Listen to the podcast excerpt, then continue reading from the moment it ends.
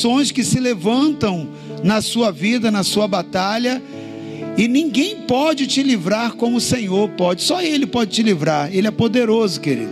Então, ore a Ele, invoque o nome dEle nesse momento, fale com o Senhor nesse momento, não espere alguém orar por você, a intercessão é importante, ela vai ter o espaço, você vai ter esse espaço aqui, mas nesse momento não é a, a intercessão por você, é a sua posição é a tua oração diante de Deus. Ore a Ele, fale: Senhor, eu quero ouvir do Senhor uma palavra, eu quero obter do Senhor uma conexão do teu espírito, porque não adianta você vir aqui, querido, ouvir uma palavra, voltar e nada mudar, mas se o Espírito te revelar, se o Espírito te conectar à revelação, querido, vai ser tudo diferente na sua vida.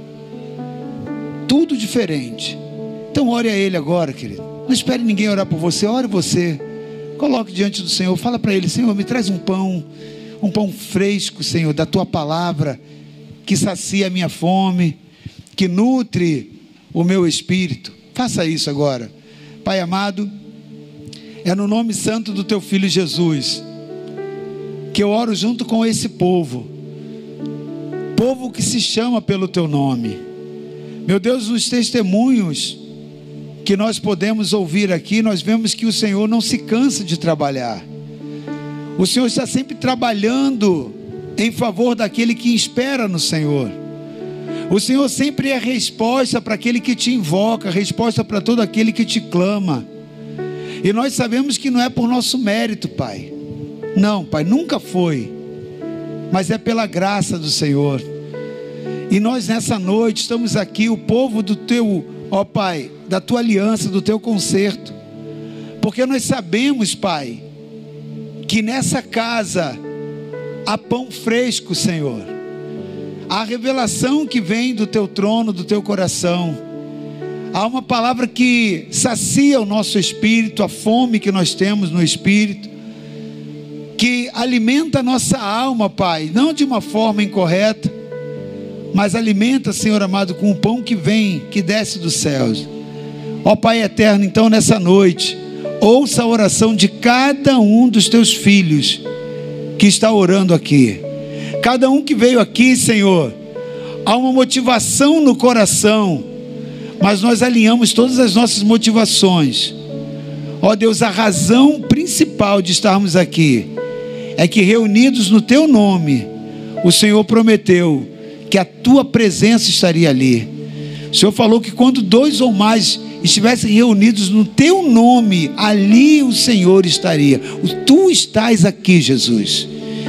E onde o Senhor está e a palavra flui do teu espírito, tudo se faz novo. Queremos, Senhor amado a Deus, conectar o nosso espírito ao espírito do Senhor. Ouvir a tua voz. Então sacia a fome da palavra que há no nosso espírito. A fome da verdade, que quando a conhecemos nós somos libertos, Pai, e conectos, conecta cada um aqui, ó Deus, àquilo que é o propósito do Senhor para cada um nessa nessa caminhada, nesse tempo, ó Deus, e para esse ano que o Senhor está agora nos abrindo, Pai, nos despontando. Seja louvado e celebrado o teu nome, no nome santo de Jesus. Amém. Glória a Deus. Eu pedi para a mesa aqui só tirar um pouco do retorno, tá ok? Pode tirar um pouquinho do retorno. Querido, eu quero falar com você algo muito importante, ok? Para alinhar a sua mente, alinhar o seu coração para esse novo ano que nós vamos agora caminhar em 2024. Amém? E essa palavra é uma palavra importante para você entender, porque ela fala a respeito do reino de Deus dentro de você, dos valores espirituais, os valores que Deus tem a inserir dentro de você e da conexão que esses valores têm a fazer com todo o propósito que Deus tem para a sua vida. Amém? Eu quero falar hoje para você sobre o poder do seu esforço.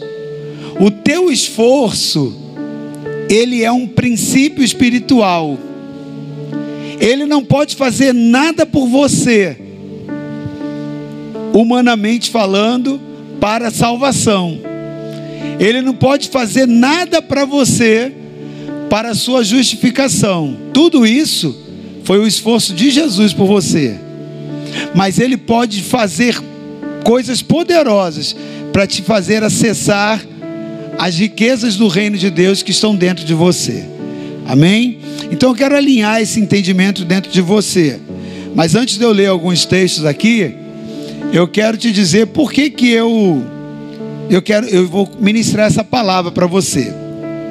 No ano passado, eu tive alguns atendimentos que eu fiz e dentre alguns atendimentos que eu fiz, eu percebi em algumas pessoas uma um entendimento errado, um entendimento distorcido a respeito da graça de Deus. O que é a graça de Deus? A graça de Deus é aquilo que eu e você não merecemos, porque é graça. Imagina que você foi na padaria e você foi lá para comprar um pão ou um bolo.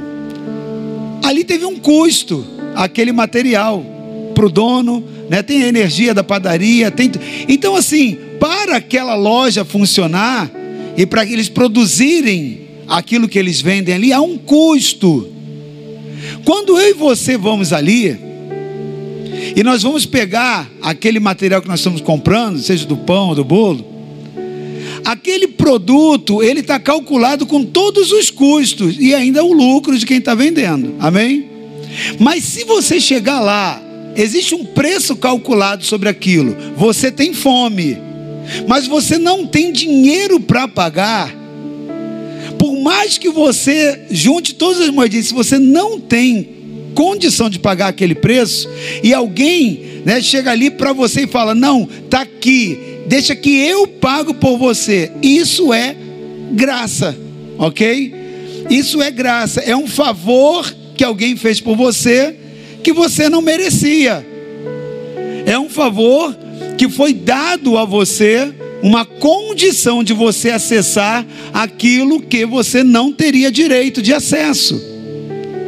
Então, a graça de Deus, ela é um favor que Cristo nos entregou. Mas a graça tem um custo. E quem pagou esse custo foi Jesus.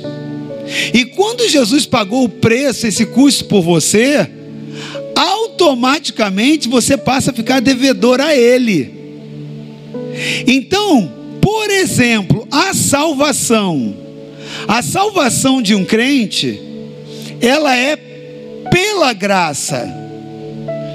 Porque eu e você não teríamos condição de fazer todo um esforço para que nós pudéssemos pagar por ela. É igual o pão lá na padaria. Imagina você foi. Você pode juntar todas as moedinhas da sua vida ou todas as maiores notas de valores, de entrega, de sacrifícios pessoais na sua vida para poder obter a salvação, mas você nunca vai conseguir.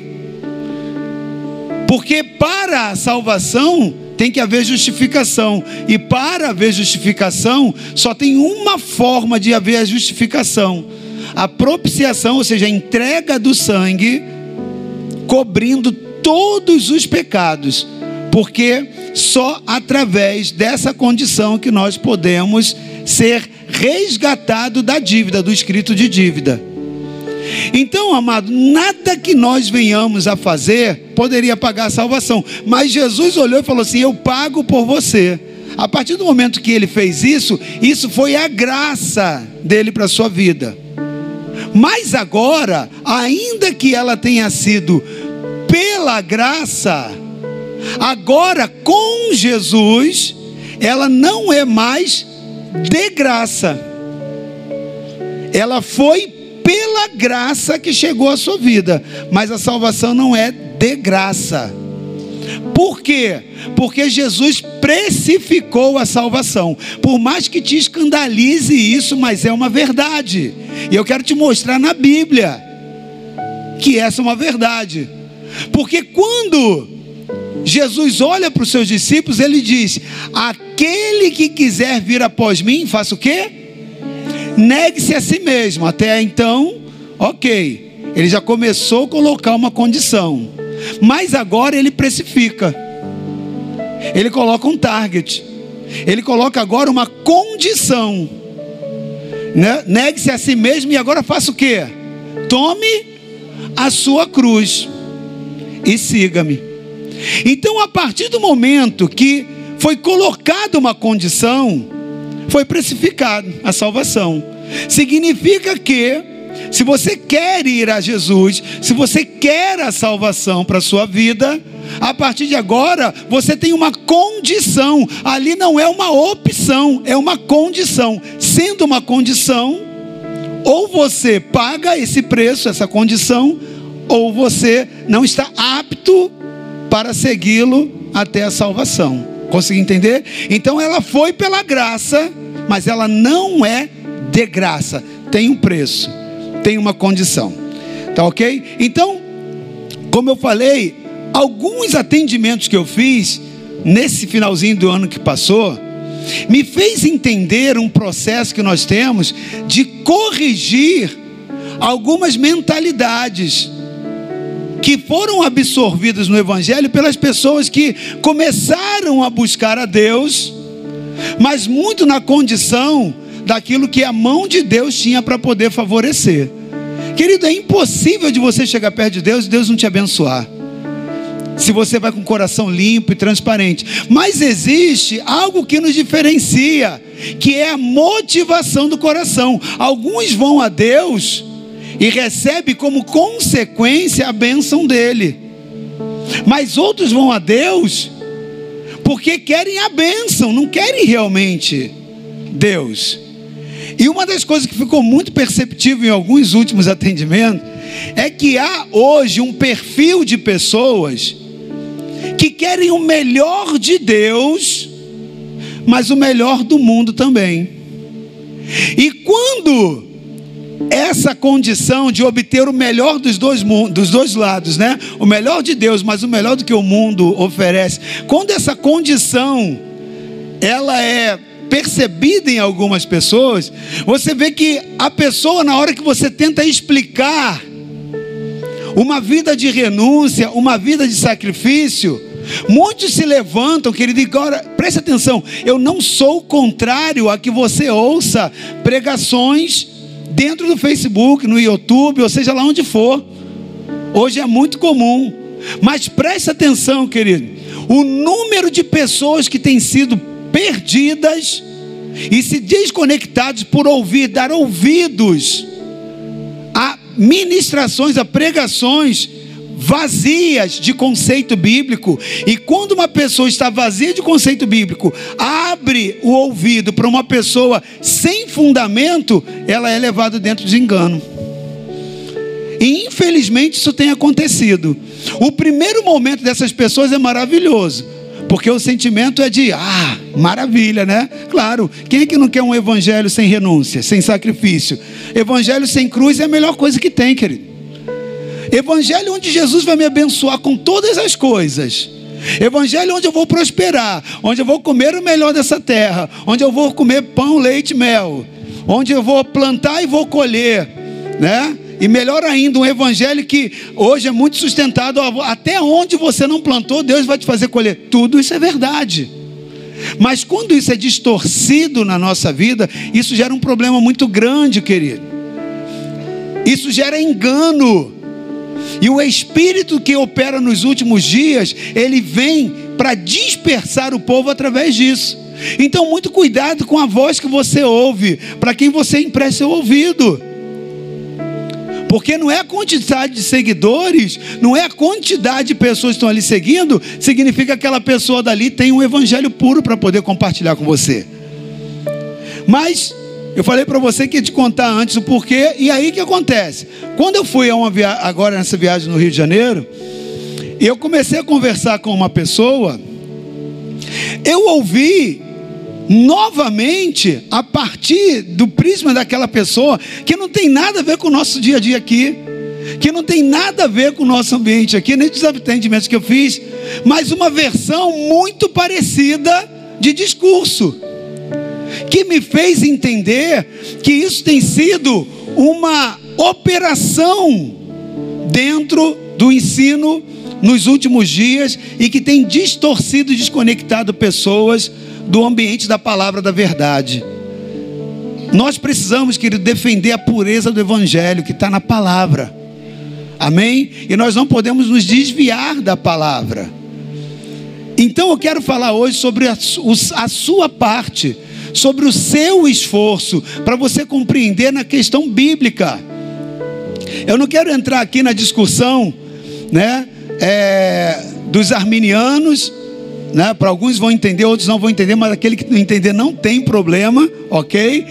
É, e nem daqueles que vão lá na, na linha de Constantino. Não, não quero entrar por essa, por essa questão ok? Embora em alguns momentos nesse ano eu vá entrar, porque eu entendo que existe uma necessidade de nivelamento, de entendimento bíblico para a igreja que caminha aqui, mas não é para hoje, para essa palavra.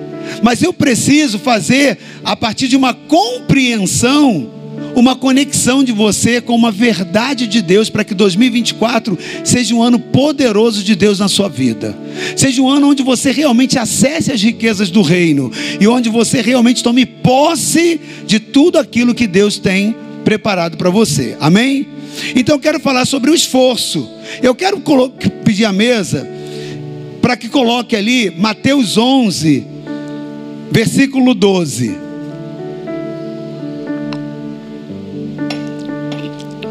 Depois em casa você lê todo o livro, perdão, todo o capítulo 11 de Mateus, que esse leque vai se abrir um pouco mais desse através desse diálogo de Jesus, em algumas coisas que nós vamos trabalhar aqui, tá ok? Olha o que, que Jesus faz, olha o que, que Jesus fala, querido.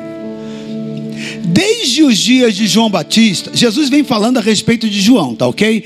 Nesse texto, quando você começa a ler, ele começa a, a, a posicionar a condição dele como aquele que é, veio logo após João Batista, porque João Batista foi um dos profetas é, muito reconhecido pela comunidade é, pela comunidade judaica, ok? Então ele foi um dos profetas que, assim como outros profetas é, bíblicos, né, tanto maiores ou menores, não importa, mas eles tiveram uma referência, eles foram referendados. Era realmente um profeta reconhecido, ok? Porque teve o ícone de uma palavra profética para a nação de Israel, julgada, experimentada e reconhecida pelos líderes, pelos rabinos, ok? Então João Batista ele era um profeta aprovado, ok? Pela comunidade judaica e também reconhecido no seu, no seu uso de ministério. Mas havia uma palavra, ok? Sobre João, que ele seria aquele que viria antes do Messias. Então, só para você poder entender em que contexto Jesus está falando sobre isso. Porque ele estava sendo interpelado a respeito de João Batista, de quando João Batista vem o ministério e a sucessão dele logo após João Batista. Ok? E agora olha o que Jesus fala. Desde os dias de João Batista até agora, o reino dos céus é tomado por. Você está lendo aqui comigo? O reino dos céus é tomado por esforço. E os que se esforçam se apoderam dele. Olha o finalzinho. E os que se esforçam se apoderam dele. Bom, se Jesus está afirmando que o reino dos céus é tomado por esforço, e se ele está afirmando que só aqueles que se esforçam é que se apoderam do reino dos céus, e aqueles que não se esforçam? Se apoderam do reino dos céus? Sim ou não? Ali ele está dizendo para aqueles que se esforçam e o que, que é o rei, como que é tomado, acessado os valores do reino dos céus. É uma afirmativa. O reino dos céus é tomado por esforço. E os que se esforçam se apoderam dele. E aqueles que não se esforçam, se apoderam do reino dos céus? Não se apoderam, querido. Mas, pode deixar esse texto, tá? Não tira não, daqui a pouquinho eu vou pedir um outro texto. Mas preste atenção. A graça que muitas pessoas distorcem, ela diz por uma tendência de linha teológica de pensamento, todo e qualquer esforço humano é inútil. E não se necessita de esforço quando o sacrifício de Jesus na cruz foi completo. Você já acessou tudo. O sacrifício de Jesus já fez toda a validação. Querido, o que, que, é, que, que é essa, essa linha de entendimento? Essa é uma verdade, porém distorcida. Toda vez que Satanás quer pegar e se apropriar de um princípio do trono de Deus, ele inverte o trono de Deus. O trono de Satanás é o trono de Deus de cabeça para baixo. Entende? Então ele pega um princípio e distorce o princípio. Você quer ver? Lá no Éden. Lá no Éden a serpente chega e ela começa, vou falar sobre isso no domingo, tá ok? Mas é uma outra ministração, mas eu vou falar um pouco sobre isso no domingo. Lá no Éden, a serpente chega e ela começa a lançar um homem contra Deus. Ah, foi isso aí que ele disse? Usa lá a palavra. O que, que ela faz? Ela pega um princípio e distorce o princípio. Deixa eu voltar para cá. Porque deixa, vou deixar isso para domingo, tá ok? Agora preste atenção. Olha como é que funciona essas questões é, dentro da, da, da, visão do reino de Deus. A palavra está dizendo que os que se esforçam é que se apoderam é que tomam posse do reino.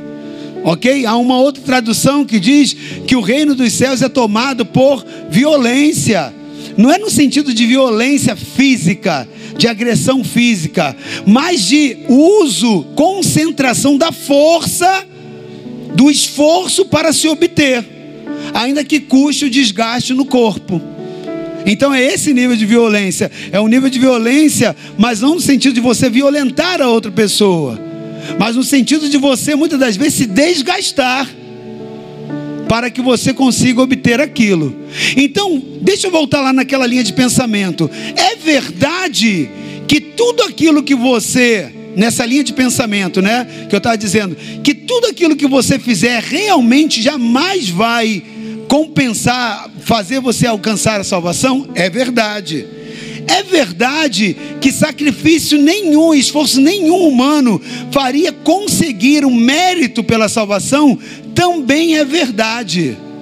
Mas o que não é verdade dentro dessa linha de entendimento?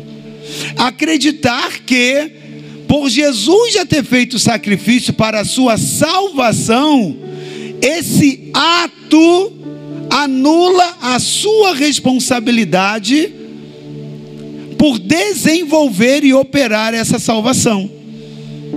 Então nós precisamos desenvolver e operar a nossa salvação, porque isso é bíblico. Então Jesus agora nesse momento ele diz um princípio, diga comigo, princípio. Um princípio do reino. Jesus está dizendo o reino dos céus ele é tomado, ele é acessado por esforço. E os que se esforçam é que se apoderam, é que tomam posse dele. Quando você vai um pouco mais adiante, lá no versículo 28, projeta ali agora 11, 28. Você vai ver Jesus continuando falando algumas questões a respeito do reino dos céus. E aí, ele chega um momento, no mesmo discurso, Jesus não foi para um outro ambiente, não trocou de assunto, não. Ele vem na sequência, falando com as mesmas pessoas e no mesmo discurso. Agora ele chega um momento que ele fala: Vinde a mim, todos os que estão cansados e sobrecarregados. E o que, que ele promete? E eu vos aliviarei. Preste atenção, querido. Quem já ficou extremamente cansado, esgotado, fadigado em algum dia na sua vida? Aquele dia que você não tem ânimo para nada, Aquele dia que você não tem condição de fazer nada, sabe quando você está totalmente desgastado?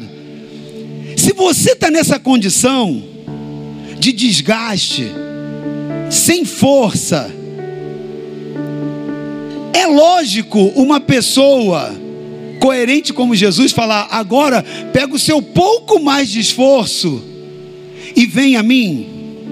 Preste atenção. Não seria muito mais lógico, até mais bondoso, mais divino? Jesus falou: Eu irei a você que está cansado e sobrecarregado, para que eu te alivie. Sim ou não? Você está conseguindo me entender? Sim ou não? Jesus falou: Eu vou a você que está cansado e sobrecarregado. Jesus falou isso?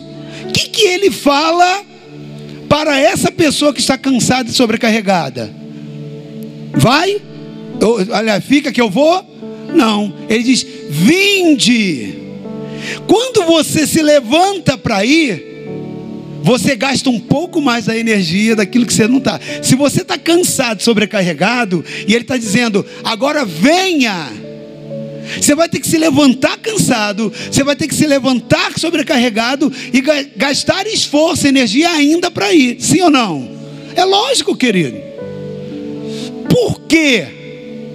Porque Jesus está ensinando princípios do reino. É por isso que ele estava dizendo. Ele não estava dizendo que é a tua força que vai te dar salvação ou resgate. Não é isso. Realmente é o sacrifício dele que valida. Porém, na sua relação com Deus, há a parte de Deus e a parte do homem.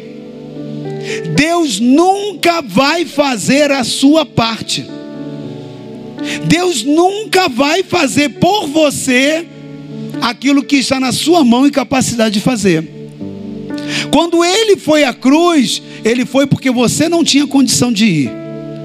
Agora que ele pagou por você, ele fala: agora você tem condição. Então agora você vem a mim, vinde a mim, ok? Aquele que quiser vir após mim, me seguir. Jesus está sempre pedindo esforço. Ele não está dizendo, eu vou até você, vou levar a cruz para você. Não. Ele está dizendo, agora, vinde a mim. E então Jesus agora, ele chama você para que você use o seu esforço, porque o reino dos céus ele é tomado por esforço. Querido, essa palavra é uma palavra de ensino para você, para que você entenda que esse ano Deus vai fazer coisas maravilhosas na sua vida. Mas Ele não vai fazer por você aquilo que você tem a responsabilidade de fazer. E você precisa entender isso e saber produzir isso. Ok? Agora, note só, lá no versículo 12, Jesus ele ensinou que o reino dos céus é tomado por esforço, não é isso? Agora, o que é o reino de Deus? O que é o reino dos céus? Coloca para mim Romanos 14, 17. Romanos 14, 17. Olha o que a palavra diz. Porque o reino de Deus, em outras versões está o reino dos céus, não é comida nem bebida, mas é justiça e paz e alegria no Espírito Santo. Então o reino dos céus é tudo aquilo que é justo, que implanta justiça, que gera justiça, tudo aquilo que traz paz, gera paz, manifesta paz, e tudo aquilo que é alegria, gera alegria e manifesta alegria. Então, o reino dos céus, que é tomado por esforço, tá? O reino, lembra que a gente leu? Porque o reino dos céus é tomado por esforço. A Bíblia está dizendo que o reino dos céus, o reino de Deus, ele é comida, paz, oh, perdão, ele é justiça, paz e alegria. Então, como que eu obtenho justiça, paz e alegria? É com esforço. É com esforço. Agora, eu quero te colocar dentro de uma outra verdade para voltar depois desse texto. Lucas 17, 20 e 21. Lucas 17, 20 e 21. Olha o que Jesus também fala a respeito do reino de Deus. Interrogado pelos fariseus sobre quando viria o reino de Deus, Jesus lhe respondeu: Não vem o reino de Deus com visível aparência. Lembra o que é o reino de Deus? Justiça, paz e alegria. Ele está dizendo: isso não vai ficar de visível aparência. Pode o versículo anterior, é, posterior. Avança aí, querido, 21. Nem dirão, ei-lo aqui ou lá está, porque o reino de Deus, onde que está o reino de Deus, querido? Está dentro de nós, dentro de vós. Então, o que é o reino de Deus? Justiça, paz e alegria. E onde está o reino de Deus? Ali, querido, lê comigo aqui, ó. Não, não deixe ser roubado, não, por favor. Onde que está o reino de Deus? Dentro de nós. O que é o reino de Deus? Justiça, paz e alegria. E como que o reino de Deus é tomado? Por esforço. Então preste atenção, querido. Se o reino de Deus é justiça, paz e alegria, e isso está dentro de você, eu quero te perguntar: tem alguma situação na sua vida em que você não esteja vivendo algo que seja justo?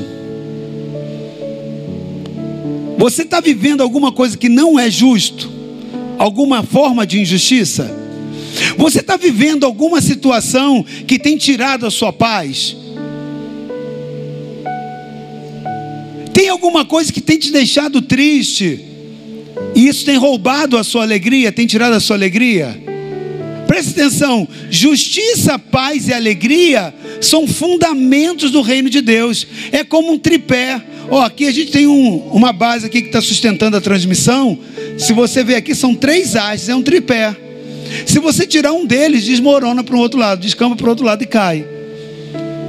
E os três, os, as três bases ali que sustentam, né, são ligados por um único ponto nesse tripé. Eles sustentam o equipamento da transmissão. Mas eles estão ali nivelados, ok? Estão ali posicionados. Assim também é o reino de Deus.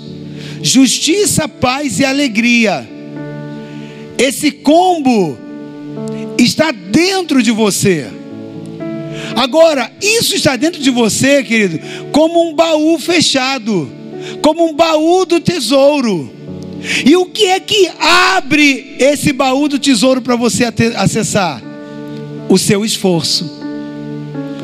O seu esforço. Ué, mas Jesus já não pagou o preço? Sim, para implantar dentro de você Agora, para abrir e acessar, agora é contigo. Essa já não é mais a parte de Deus. A parte de Deus foi fazer que, pela graça, essa manifestação do reino fosse inserida dentro de você. Não está nem lá nem cá, e nem tem visível aparência. Está dentro de você os valores do reino de Deus. Agora, ele é tomado por esforço. Sem o esforço, você não se apodera dele você não toma posse desses princípios do reino. Querido, essa palavra, ela não é para te falar o seguinte: ah, então não dependo de Deus, querido. Sem Deus você não tem justiça, paz e alegria. Agora, inserido dentro de você, agora você precisa de fazer, de realizar a sua parte dentro do princípio. Nós temos vivido uma geração de crentes ultimamente que eles têm terceirizado toda a responsabilidade para Deus. Uma geração que já não quer mais sacrifícios, validando em cima de que o sacrifício de Jesus já foi pleno e completo. E é verdade, querido, o sacrifício de Jesus já foi pleno e completo, mas para nos fazer acessar os valores do reino. A partir do momento que eu acesso, que ele é introduzido a partir de mim, Jesus me convida agora a entrar numa linha de renúncia.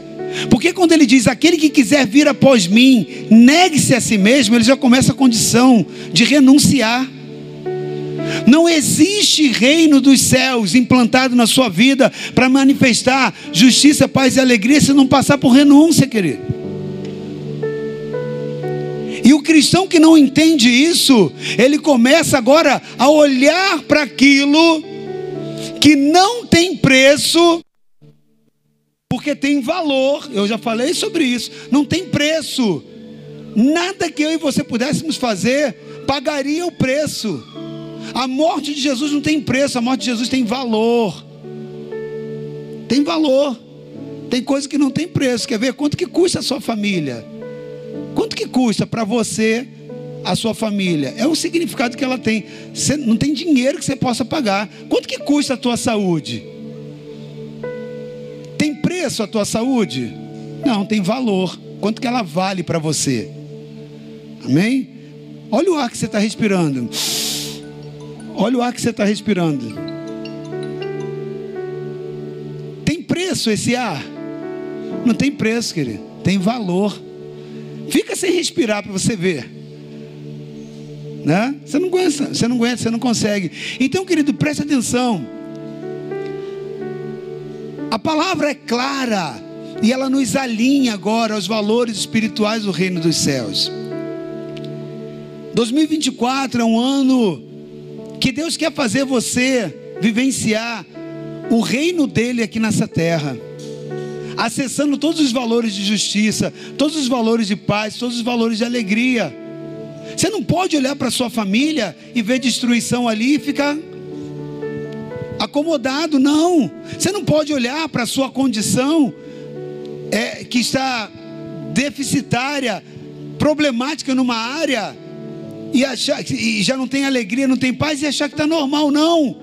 A resposta já foi colocada dentro de você. A solução já está dentro de você. É o reino de Deus, querido, implantado. Não foi por seu mérito, foi a graça dele que colocou isso dentro de você. Mas agora ele te chama a, a uma posição, a uma postura de entrega, de sacrifício, para que você entenda que esses valores eles são conquistados pelo esforço, é um princípio do reino dos céus. 2024 tem um, um, um tem segredos de Deus que Ele quer revelar para você, querido, e que você precisa aprender como tomar posse de cada um dos valores de Deus. Eu ontem estava entregando uma palavra, falando com um grupo de irmãos, e eu falei a respeito disso. Para que você consiga entender como que Deus funciona, querido? O Deus da antiga aliança é o mesmo Deus da nova aliança. Deus não mudou, amém? Ele nunca muda e Deus sempre exigiu o esforço para a parte da pessoa para que ela pudesse acessar os valores do reino. A Bíblia diz, quando conta a história de Elias, que Deus encaminhou Elias agora, depois dele estar com um processo né, ter passado ali todo um processo de muitos desgastes. Agora ele manda ele a Sarepta e encontrar uma viúva. Você já conhece muito bem a, essa palavra, né? A maioria aqui já conhece. Quem não conhece pode buscar lá em Reis, você vai conseguir encontrar é, essa palavra. Mas quando Elias chega ali para aquela viúva, ele chega com fome e Elias começa a dialogar com ela, pedindo que ela desse pão para ele. E aquela viúva, estou falando na minha versão aqui, tá ok? Na minha linguagem, porque eu não vou nem ler o texto por causa do, do tempo. E aquela viúva, ela diz: Olha, eu não tenho nada em casa a não ser um pouco de farinha na panela e um pouquinho de azeite na botija. Eu vou fazer aqui essa mistura, vou amassar e fazer um bolo. E é nessa última porção, eu vou comer e vou dar ao meu filho, e depois acabou, acabou todos os recursos, e nós vamos esperar a morte. Aquela mulher dali estava sem esperança, sem alegria. Aquela mulher estava sem paz. Aquela mulher, ela estava numa condição de injustiça, injustiça social. Ela não tinha acesso ao que é justo, ao que traz paz e nem aquilo que gera alegria. Agora Elias, o homem de Deus, olha para ela. E o que, que Elias faz para aquela mulher? manda ela então preparar aquilo que ela daria para ela comer e os filhos e diz: prepara primeiro para mim. Ele estava falando ali como a boca de Deus. Vai lá e prepara primeiro para mim e traz para mim e eu vou comer. E agora eu libero a palavra para você, quando você fizer isso, que não faltará farinha na panela nem azeite na sua botija. E assim foi. Agora presta atenção. O que, que Elias, como representante da voz profética de Deus, pede para aquela mulher? Lembra de Jesus? Vinde a mim os que estão cansados, sobrecarregados. Aquela mulher estava cansada, estava sobrecarregada. Agora era para Elias falar: Não, deixa que eu então vou na vizinhança, vou trazer ali um pouco mais de azeite, um pouco mais de farinha, para você viver mais, sei lá, um mês, algum dia. Consegue entender, querido? Se Elias fosse mover pela comiseração, Elias falaria: Não, quem vai cuidar de você sou eu, até mesmo porque era uma viúva. E essa era a condição das viúvas serem cuidadas. Aí Elias vai e usa o princípio do reino, dizendo: Não, pega o teu pouco de esforço que ainda te falta e dedica isso em prol de Deus, dos valores celestiais. Traz isso em primeiro lugar. Usa, vai lá e faz todo o processo de cozer, de preparar o bolo, mas traz para mim. Porque na condição de profeta, você está me entregando, como eu falei na versão Marcos, né? Na condição de profeta, você está entregando para o próprio Deus o seu último esforço. E isso vai te acessar os valores do reino de Deus. O que, que aquela mulher começa agora a produzir? Ela vai, pede vasilhas, pede as vasilhas, as vasilhas das vizinhas, e a, o azeite agora começa a ser derramado, e aquela mulher começa a sair da pobreza para a riqueza, da, da tristeza para alegria, da injustiça ela transfere para a justiça, da falta de paz, porque tinha acabado toda a esperança, aquela mulher estava aflita Talvez se fosse até a morte dela, era uma coisa, mas é difícil para quem é pai aqui, sabe? Imagina você ver o teu filho fadado à morte. Acho que dói mais você ver um filho fadado à morte do que a sua própria morte, sim ou não? E aquela mulher dali estava sem paz. Mas agora, aquela montoeira de azeite ali, em todas as vasilhas, inclusive vasilhas emprestadas, gerou paz. Tenho azeite suficiente para comer, me alimentar, vender fazer reserva financeira.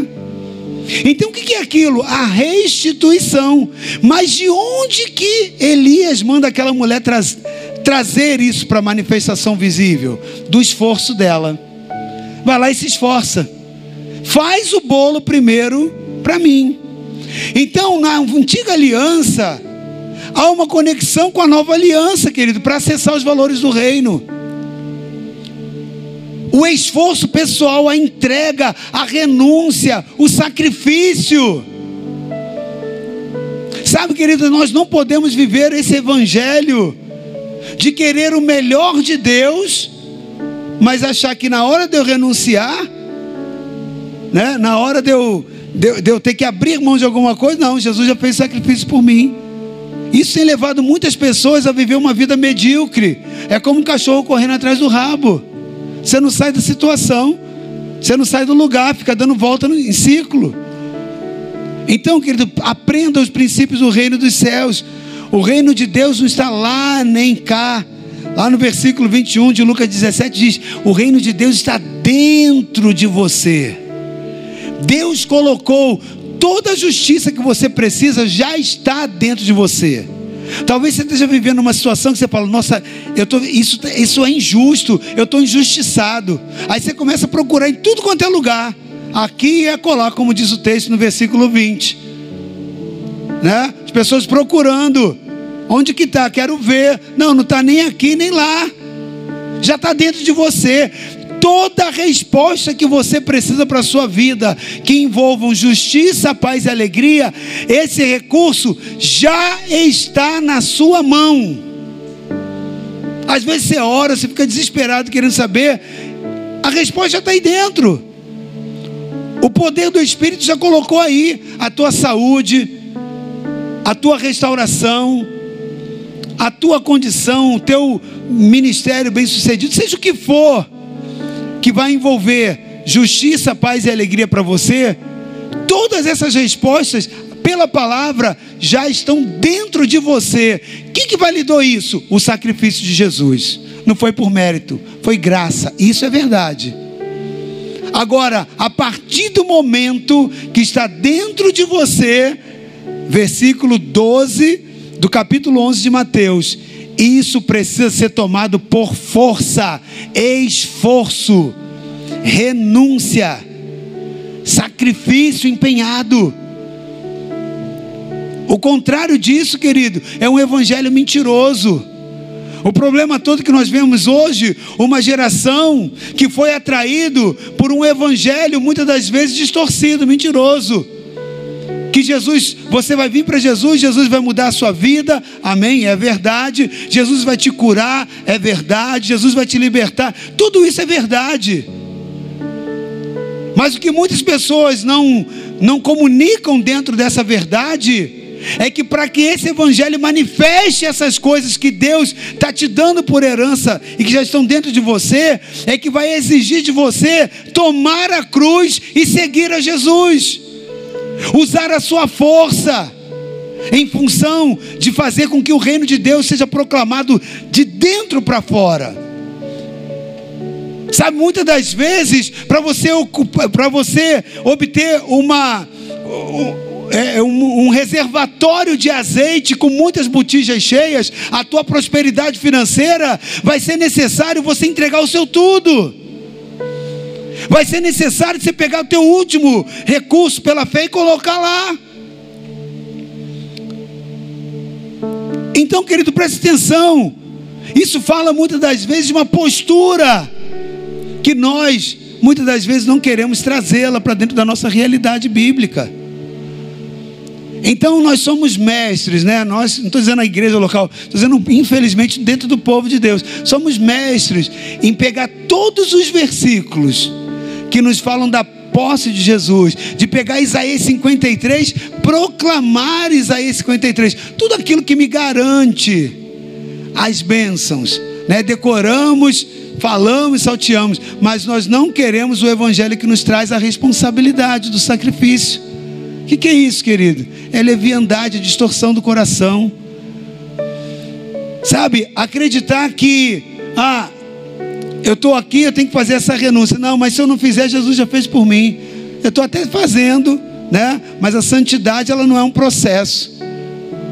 Existe hoje o um ensino, né? Como eu falei, eu não quero entrar na questão de, de, de Armínio, de Calvino, não é isso. Tá? Ou seja, é, mas não é isso a minha proposta aqui nessa noite, tá ok? Mas que a salvação é um ato, e já nesse ato você tem todas as bênçãos, é verdade.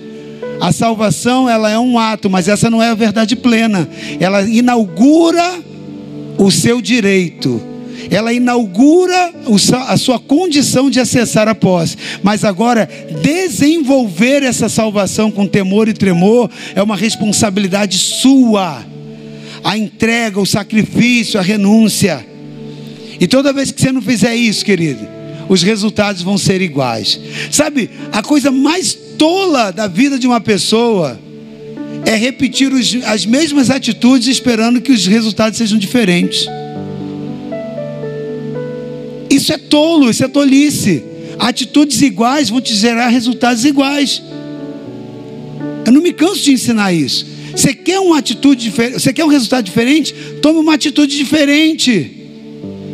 Então muitas pessoas estão ali, ah, mas Jesus já pagou o preço e está lá sofrendo falta de justiça, falta de paz, falta de alegria, esperando que a varinha mágica celestial do Evangelho toque na cabeça como um desenho animado e tudo vai transformar. Não, querido. Não. Quer um emprego? Ora a Deus, unge lá o teu currículo, mas seis horas da manhã, bota, né? Joelhinho no chão, ora, antes de sair, vai para a rua. Não espera o emprego bater lá na porta, porque ah, já estou cercado de Jesus, já garantiu para mim. Não, querido. Entende? A parte dele é que ele vai abrir a porta para você. A sua parte é correr atrás, mandar currículo, se preparar, né? E esteticamente bem lá dentro do, do, do, do ambiente da entrevista. Né? Não vai igual um lixão, não, não vai igual uma lixeira. Pode ter certeza. Se o, o, o cara mais, mais promíscuo, né? mais mundano do mundo chegar lá mais bem preparado que você, e você chegar lá, chegar atrasado, por mais crente que você seja, né? Vai ficar o cara e você vai ficar, ou seja, ele vai ficar empregado e você vai ficar sem. Preste atenção, querido. Nós precisamos entender com sabedoria os valores do reino dos céus. É direito teu, nada toma o que Jesus garantiu para você. Mas para você trazer a evidência, para você manifestar os valores do reino dos céus, ele é tomado pela, pelo esforço, ele é tomado pela renúncia, ele é tomado pelo seu engajamento, pelo seu comprometimento de fé. Amém? Glória a Deus. Talvez essa palavra não seja a palavra que você mais gostaria de ouvir para hoje. Amém? Mas o meu objetivo aqui não é te pregar uma palavra doce. Eu estava com uma, com uma pessoa lá também nessa viagem que ele estava falando sobre igreja lotada, né? Não, que a igreja lotada, a igreja tem não sei quantos mil e tal. Eu falei, rapaz, depender disso aí, eu acho que é uma igreja, é, vou ter um pouco de dificuldade. Por quê? Porque, querido, olha um monte de palavra doce aqui que você vai ganhar, você vai prosperar, fazer campanha, toma aqui, dá lá, traz 50, traz 100, quem, eu quero valente de mil, de 10 mil e tudo mais. Eu loto esse lugar, boto um monte de cantor famoso aqui, sim ou não, gente? Sim ou não? Um monte de pessoas que estão aí na, na, mídia, programa, e vem aqui te dão uma palavra doce, suave, e um monte de profecia que você vai prosperar, vai crescer. Querido, isso aqui lota a gente tem que fazer cinco, seis cultos. Mas nós temos um compromisso com a verdade da palavra. E a verdade da palavra me faz te dizer, você, ovelha desse pastoreio aqui, ei, o reino dos céus, que ele tem todos os valores de justiça, paz e alegria. Deus tem bênção para a sua vida? Sim. Mas para você obter isso, é necessário o seu esforço. Para você obter os valores do reino de Deus, você precisa ter esforço empreendido esforço. Deus chama agora Josué e diz: Josué, capítulo 1 de Josué: Moisés é morto, e você agora vai entrar agora na sucessão, fazendo esse povo herdar a terra. Mas Josué, esforça-te e tem bom ânimo. Esforço era para Deus falar o que? Não, Josué, sombra e água fresca. Moisés, figura, né? Do redentor, aquele que transporta do, do, lá do Egito, né? Para a terra prometida, né? Lá do mundo para o céu. Aquela era uma tipologia de Jesus, né? Não, ele já pagou o preço por tudo, ele já passou no deserto por você. Agora só entra, toma posse da terra, tudo maravilha. Você vai chegar lá, não vai ter gigante nenhum. Foi isso que Deus falou para Josué? Não, Josué, tem lá os anequins, tem lá os cefaíns, tem vários tipos de gigantes ali. Né? Tem Arba, Kiriat Arba, você tem cada um dos lugares que vocês vão herdar, além do Jordão. Tem batalha, tem gigante. Então, não tenha medo, esforça-te, eu serei contigo. Como eu fui com Moisés, você contigo. Mas a sua parte você tem que fazer. Esforça-te. Esforça-te tem bom ânimo para você fazer conquistar esse povo a terra. Amém? Então, querido, Deus nunca negociou o valor do seu esforço. Tira essa abobrinha que hoje está sendo pregado aí. Você que gosta de ficar lá no YouTube, querido, como eu falei, não proíbo, nunca você me viu pregando uma mensagem aqui falando a respeito disso. Mas nós estamos vivendo um tempo na geração que muitos estão caindo. Uns já caíram e outros, infelizmente, vão cair. Eu estou dizendo, uns vão, já caíram que caminhavam com a gente aqui, tá? Por dar ouvido à terceira voz. Dá ouvido à terceira voz. Preste atenção. Quem ora por você, quem jejua por você, ok? É quem conhece você. Muitas das vezes você está lá, não estou pregando para que você, a partir de hoje, não vá ao YouTube e não ouça uma palavra. Não é isso. Nunca proibi jamais te proibiria para isso. Mas que ele tenha discernimento. Tenha discernimento. Porque a partir de uma palavra distorcida dessa, muitas pessoas estão vivendo uma vida de fracasso. Sabe qual é o segundo passo? Cair na fé. Sabe por quê? Porque se frustram. Porque acho que o, o, o, evangelho que ela recebeu não tem validade. Acontece na vida de todo mundo, mas na minha não acontece. Claro, claro, querido. Cuidado com os falsos enganos dos últimos dias.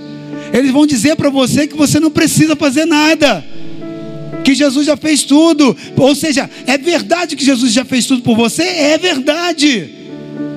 Mas essa é a verdade absoluta? Não. Ela é verdade até dizer que tudo que Jesus fez é porque pelo teu esforço você não conseguiria. Ele fez por você. E agora que ele implantou dentro de você, agora você tem que validar com o uso da sua força. Amém? Assim como Deus falou para Josué na entrada da terra da promessa. Josué foi levado na cara do gol. Foi levado lá no campo. Falou: Você agora vai atravessar e vai tomar posse da terra. Mas esforça-te. Esforça-te. Princípio do reino. Porque o reino dos céus as bênçãos de Deus, as promessas de Deus são tomadas por esforço. Está lá o versículo lá que Deus fala para Josué: Não te mandei eu, não te mandei eu, esforça-te, tem bom ânimo, não pasme, não te espantes, porque o Senhor é contigo por onde quer que andares. Amém? Glória a Deus. Querido, isso é princípio do reino. Isso é princípio do reino. Mas dá ibope? Dá não, querido. Dá ibope não. Então, por isso, muitos se levantam e falam assim: não, deixa eu ficar lá, ouvindo o que é mais agradável ao meu ouvido, ouvindo aquilo que vai massagear o ego, a minha alma. Isso é questão de tempo, querido. Depois cai, depois fica frustrado na fé, sabe por quê? Porque o evangelho de mentira ele não se sustenta, ele é vazio, ele é oco. Aí a pessoa fica naquela expectativa de que vai receber essa vida plena e abundante, quando na verdade ela veio com uma maquiagem de mentira. Então, querido, nós temos um compromisso com a verdade. O reino de Deus já está dentro de você. Amém? Isso só aconteceu pela graça, porque Jesus que validou. Se fosse por nosso esforço pessoal, nunca nós conseguiríamos acessar. Mas a partir do momento que nós acessamos, agora tome a sua cruz Agora tome o seu esforço. Quer um ministério bem sucedido, querido? Esforça-te. Quer um casamento bem sucedido, uma família bem sucedida? Esforço, renúncia. Quer ver as coisas promissoras na sua loja, no seu local de trabalho? Esforça-te. Vai se atualizar. Os valores do reino já estão dentro de você. Quer a prosperidade? Quer as, as, as vasilhas cheias de azeite e a farinha não faltando na sua panela, esforça-te. Quer alcançar a terra prometida, quer ver a validação das promessas. Ah, eu tenho tantas promessas de Deus, mas elas não se cumprem, claro. Se elas não se cumpriram, passa pela questão do tempo, mas muitas delas também passam pela questão da prova da sua posição em Deus. Porque muitas das coisas não se cumpriram na vida de muitas pessoas, querido. Porque faltou o esforço pessoal. Transferimos para Deus aquilo que nós queremos e, e, temos por palavra que vai acontecer. E eu já ensinei isso, inclusive está presente nas nossas orações. Queremos um ministério tão bem sucedido. Ah, eu não vejo mais milagres, eu não vejo mais cura. Claro, mas na hora de você orar, você fala: Senhor, vai lá e cura. Senhor, vai lá e salva o fulano. Você manda Deus fazer aquilo que Ele mandou você fazer. É sobre isso que nós estamos falando. Nós não queremos nos esforçar. Se eu quero um ministério que tenha um monte de milagre, o que, que eu tenho que fazer? Senhor, eu vou no teu nome. E vou impor as mãos do enfermo, vou libertar, vou mandar o capeta embora. Eu vou usar o meu esforço, eu vou usar o meu pouco de farinha, o meu pouco de azeite, e vou fazer esse bolo, vou entregar na mão de Deus. Mas é muito mais cômodo nós chegarmos numa condição religiosa e falar: Senhor, vai na minha vizinha, vai lá naquele lugar, salva aquela pessoa e comece a dar ordem a Deus. Não, querido. O reino já está dentro de nós, amém? O ministério bem-sucedido já está na tua mão. Mas o que, que o Espírito de Deus está dizendo para esse ano 2024, para a terra da tua promessa? Esforça-te, esforça-te, sabe? Não vai vir de mão beijada, é necessário o seu esforço, o seu engajamento, é necessário o seu envolvimento. É necessário você fazer algo diferente, porque as atitudes iguais vão, resu vão resultar nos mesmos, nas mesmas questões, os mesmos resultados. Quer algo diferente? Esforça-te, porque aquilo que você necessita já está colocado dentro de você. Toda justiça, toda paz e toda alegria. Peça orientação de Deus, para que seu esforço não seja inútil, não seja em vão para que você tenha sabedoria de como se esforçar e discerna todo o tempo de Deus. Amém? Glória a Deus. Se você entendeu essa palavra, eu quero orar por você nessa noite. Você que tem palavras de Deus, você que tem coisas que sabe que envolvem justiça, paz e alegria o estado de justiça, o estado de paz, o estado de alegria na sua vida, mas você não tem visto essas coisas manifestas na sua realidade. Talvez exista uma questão dúbia. Como eu tenho direito a tudo isso, mas eu não vejo isso visível? E nessa noite você entendeu essa palavra, e você quer um ano de 2024 diferente. Deus está te convidando a tomar uma posição, querido para que você possa ver esse, tesouro que está dentro de você sendo aberto. A porta sendo aberta. Você quer libertação, mas você precisa do seu esforço. Você não pode terceirizar sua responsabilidade para os outros.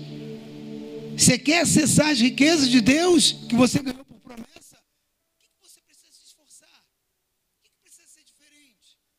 Essa palavra é uma palavra de posicionamento, querido. Para que 2024 seja o melhor ano favor do Senhor. O ano onde você acesse todas as riquezas do eterno. Se você, talvez, está hoje vivenciando assim, mas eu estou tão fraco. Talvez você esteja igual aquela viúva, mas eu não tenho mais nada. Eu estou esperando só a morte agora. Eu estou sem perspectiva nenhuma. O pouquinho que eu tenho é só para me alimentar agora e depois. Tchau, um abraço. Talvez você já esteja assim no ministério. Talvez você já está enterrando o ministério. Talvez você esteja assim no seu casamento, talvez você esteja enterrando o seu casamento. Talvez você esteja assim na sua finança, talvez a tua finança esteja enterrada. Talvez você esteja assim no teu negócio, às vezes o negócio não está acontecendo. Você acha que foi uma cabeça de burro que colocaram lá, não é não, querido. Não é não. Sabe? Se nessa noite o Espírito Santo falou contigo, eu quero dizer que o altar é o teu lugar de conexão com Deus. Então eu quero orar agora por todas aquelas pessoas que entenderam a voz do Espírito, a quem Deus está chamando para se esforçar um pouco mais, cavar um pouco mais. É, cabe mais um metro. Não para aí, não. Você ainda pode. Você está dizendo que não aguenta mais, mas você aguenta. Talvez você está pensando em desistir. Talvez você está pensando em olhar para trás. Talvez você está pensando em abandonar esse projeto, essa perspectiva. Às vezes você está abrindo mão de um negócio que Deus te deu. Talvez um negócio, a sua loja, um chamado ministerial, não importa. Nessa noite, Deus está dizendo: não desista, porque já está dentro de você. Tudo aquilo que você precisa já está dentro de você. Eu coloquei o reino, os valores do reino dentro de você. Você tem direito, sim, à justiça você tem direito sim à paz. Você tem direito sim à alegria. Mas esforça-te.